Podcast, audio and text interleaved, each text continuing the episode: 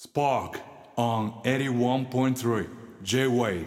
畑本博がナビゲートしている水曜スパークそれでは今週もまずは皆さんからのメッセージ紹介していきます。ありがたい。すぐ来ますね。パワープロに関して来ております。ラジオネームパワー16歳男性学生です。パワーってます。こんばんは。いつも楽しく聞いています。ありがとうございます。畑さんがパワフルに勝てないということなので投球の攻略法を伝えたいです。それはアウトローギリギリに緩急をつけて投げるというものです。具体的にはストレートとスローカーブを交互に投げます。ヤクルトだと原投手や高橋投手石川投手が使いやすいです。私はいつもこの方法でパワフルに勝っています。ちなみに私はスイッチでパワープロをやっていてこれまでの総プレイ時間は6105時間以上です。パワープロって楽しいですよね。という,、ことで、えーアウトローギリギリの緩急だということがですね。判明しました。こんなにはっきりとした攻略法があるとは思いませんでしたけれども。頑張ってじゃあパワパワフルにね僕も勝っていきたいと思いますけれども。あとこちらも来てますね。蛙化現象に関して来てるんですよ。歯茎の再生能力さん。畑さんこんばんは。蛙化現象について私はわかります。特に相手に夢を見ているわけでも何でもなくて基本的に他人や他人の行動への感情のベースラインがちょっと嫌いとかちょっと気持ち悪いなんです。そしてミソになるのが相手が自分に好意を抱いているということ。これはいいことも悪いことも倍になると考えてください。良い行動は好感度が倍になるわけですが普通かっこちょっと気持ち悪い行動に対してはこんな人が自分のこと好きなのかと思ってしまうということです。恋愛って大変ですね。ちょっとよくわからないですね。やっぱね難しいですけど。でその蛙化現象を経験したという方のエピソードで言うとラジオネームあゆみさんはこの方は私は初デートで彼のリュックの大きさが体に対し小さいことに悩ましたって。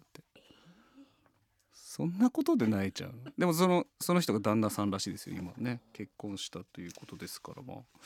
このね育代さんはね例えてくれてます。蛙化現象のこと。こういうことなんですよ、えー以前畑くんが話していた桃鉄で全物件を手に入れた後の3年間のサイコロ。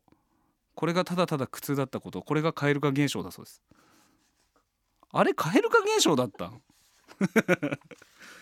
引き続きね蛙化現象お待ちしておりますけれどラジオネーム姫子さんは「あたしゃ認めないよ」のコーナーに投稿です。先日子供に夕飯は何がいいか聞くと何でもいいというので魚にしたら今日は魚の気分じゃないって言われました。何なんですかっていう。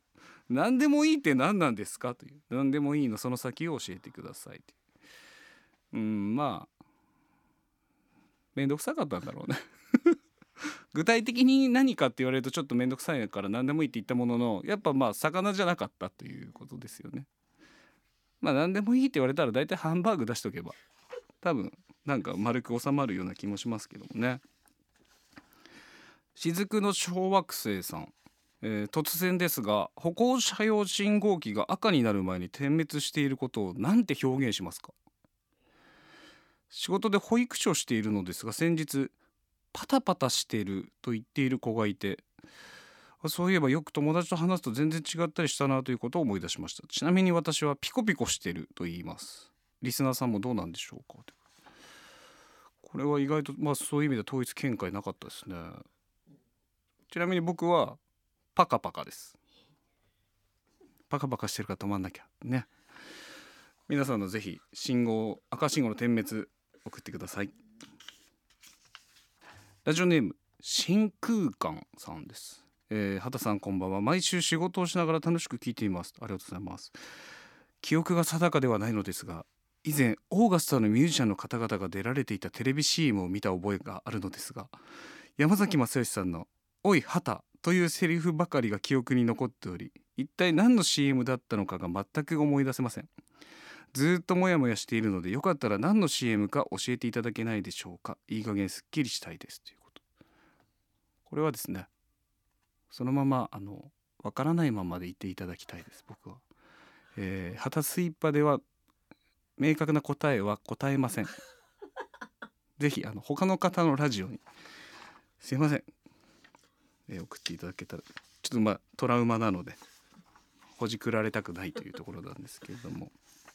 最後にねちょっとこの「私怖いの」のコーナーがありますんで紹介しましょう。ラジオネームゆっきさん。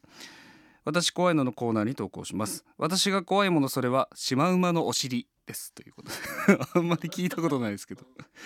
プリンとしたあの張り具合今にもはち切れそうな気がして怖くてたまりませんという。いろんなものが怖いですね皆さんね。この方は畑君は食べ放題のバイキングでソフトクリームを作ったことありますか？